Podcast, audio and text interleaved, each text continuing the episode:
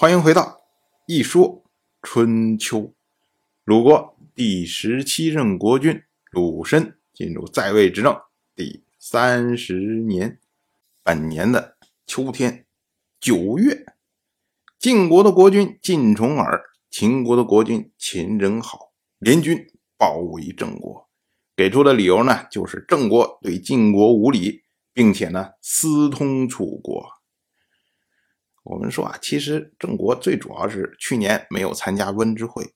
至于说私通楚国这种罪名，因为当代的郑国国君郑杰，他有个夫人就是楚国人，你不可能两边没有联络嘛。所以这这些罪名啊，就是罗织的，反正就是为了要让郑国屈服啊。当时呢，晋国的军队驻扎在韩陵，秦国的军队驻扎在市南。郑国的大夫易之狐对郑杰说：“他说，哎呀，这下国家有危险了呀！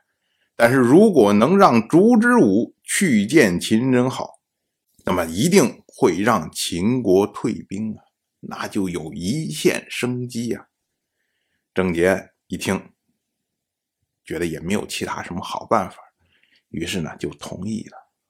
他去找烛之武，跟烛之武商量这个事情。可是呢，烛之武推辞。烛之武说：“啊，臣壮年的时候还比不上别人，如今老了，更是有心无力呀。您说了这种大事儿，那臣做不了。”郑杰一听，哎呦，这是啊，说他年轻的时候我没重用他呀，现在碰见大事的时候要求人家，所以他赶快出来说好话。他说：“寡人。”早前不能启用您，如今却急着求您，这是寡人的过错。但是呢，郑国如果亡国的话，对您恐怕也是不利的吧？郑杰这话一说，那朱之武就不能再小气了，于是呢就同意了。他呢趁着晚上，然后让人用绳从城上。掉下来，然后偷偷的去见秦人好。朱之武对秦人好说：“啊，他说秦晋包围郑国，郑国已经知道要亡国了，所以我们都做好了心理准备。可是我在这儿呢，要替您再多想几层。如果郑国灭亡有利于您秦国，那烦请您要不遗余力把郑国灭亡掉。”可是你也知道啊，越过别的国家，将遥远的土地作为自己的边邑，这是非常困难的事情。如果您不占有郑国的土地，那您灭亡了郑国，不就是增加了邻国的土地吗？邻国的丰厚，就是您秦国的匮乏。这烛之武说的呀，还比较含蓄。什么叫邻国？邻国就是晋国嘛，这是在挑拨晋国和秦国之间的关系。然后烛之武接着再说了话，就把这一层给挑明了。他说啊，如果您秦人好，能够舍弃郑国，让郑国做您秦国的东道主人，那么。将来秦国的使者来往中原呢，都由郑国为他们提供食宿，这对您有什么坏处啊？这儿我们要多插一句，什么叫东道主人呢？我们今天说就是东道主，大家不觉得奇怪吗？为什么我们要叫东道主，不叫西道主，不叫南道主，不叫北道主呢？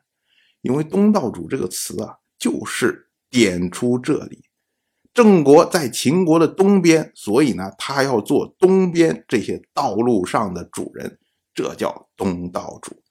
当然，我们现在已经变成一个词了，就不会再这样拆开来解释。不过这些都是题外话。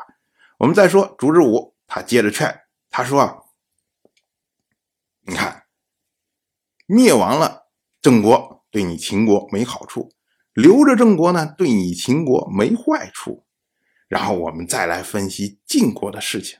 您秦人好，曾经施恩给晋国的国君。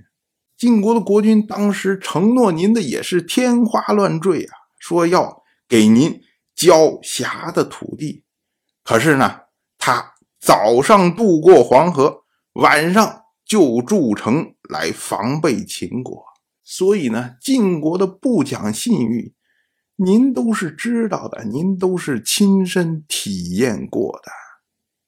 况且呢，晋国他的贪心哪有满足的时候啊？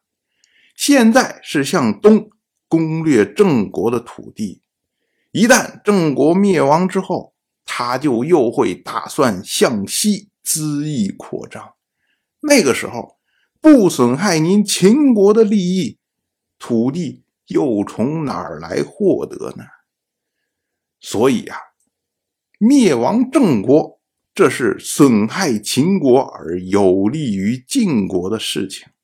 所以呢，还是请您秦人好，再考虑考虑吧。这个秦人好一听啊，这个话呀，说的很有道理，主要是勾起了秦人好这么些年不停运作的一种感觉。当然，我就这么一说，您就那么一听，感谢您的耐心陪伴。如果您对《一说春秋》这个节目感兴趣的话，请在微信中搜索公众号“一说春秋”，关注我，您不仅能得到《一说春秋》文字版的推送，还可以直接和我互动交流。我在那里。等待您的真知灼见。